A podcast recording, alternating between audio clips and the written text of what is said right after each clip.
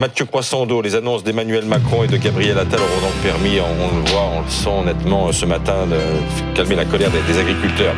Mais peut-être pour, euh, pour un temps, et un temps seulement. Quelle leçon tirer de la gestion de ce conflit? Cette crise, elle a en fait renversé trois totems euh, du second quinquennat d'Emmanuel Macron. Premier totem, l'écologie. Euh, Nicolas Dose en a parlé tout à l'heure. Hein. Vous vous souvenez de cette phrase du candidat Macron entre les deux tours de la deuxième présidentielle? Ce quinquennat sera écologique ou bien ne sera pas. Eh bien, après 12 euh, jours de conflit, on met sur pause le plan éco-phyto, on fait le moratoire sur la jachère, c'est quand même la seule mesure verte euh, de la politique agricole commune. Ça en dit long. Ce quinquennat sera écologique ou ne sera pas. Je vous laisse euh, choisir. Deuxième totem, l'économie. Ça fait des semaines, des mois que le pouvoir défile en nous disant qu'il va falloir faire des économies, qu'il n'y a plus d'argent. Le quoi qu'il en coûte, c'est fini. Maintenant, c'est le combien ça coûte, disait euh, Gabriel Attal quand il était ministre du budget.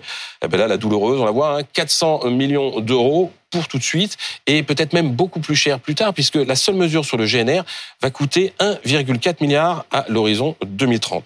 Troisième totem, enfin, l'Europe. C'était l'horizon indépassable du macronisme. Vous savez, la lumière au bout du tunnel. C'est devenu en quelques jours un bouc émissaire, la responsable de tous les maux. Euh, Gabriel Attal a parlé de ces décisions qui viennent d'en haut. Parfois, on ne sait où. Euh, on parle de, clauses inégalitaires. Il faut des clauses miroirs, des dérogations. Bref, il veut même inscrire dans la loi euh, euh l'objectif de souveraineté alimentaire et consacré dans le code rural l'agriculture comme un intérêt fondamental de la nation.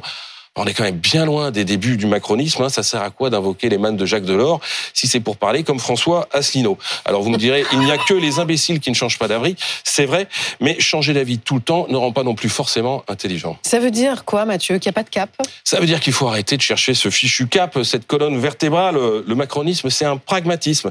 Gérer les affaires courantes au gré des situations. Alors on avait déjà quelques indices quand même, hein, parce que le macronisme ne s'appuie sur aucun texte, aucun écrit. Le seul livre qui tient lieu de catéchisme, ah ben, c'était celui d'Emmanuel Macron en 2017. Il n'y a rien eu depuis. Hein. Une vague tentative de conseiller qui a été lue par personne. C'est un, le macronisme, il s'appuie sur un parti fantôme, pour ne pas dire fantoche, hein, sans implantation locale, sans idée. Vous connaissez une idée sortie euh, du parti Renaissance? Donc, Les Français ne connaissent même pas euh, ses leaders. Et ça, ça veut dire quoi? Ben, Ça veut dire que quand il n'y a pas de texte de référence et qu'il n'y a pas de parti pour rappeler la ligne, eh ben, le président fait ce qu'il veut. Il ne se sent tenu par rien. Il décide au gré du vent. Oui, sauf que le pragmatisme, c'est pas forcément mauvais. Non, mais le pragmatisme, ça entretient la confusion, Christophe. Un coup à gauche, un coup à droite, et puis un coup à droite, et même un coup à l'extrême droite. On l'a vu avec le projet de loi sur l'immigration.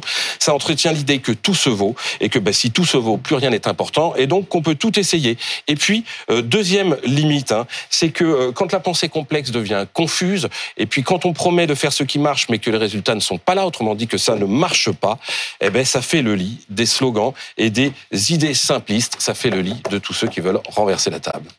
Merci Mathieu.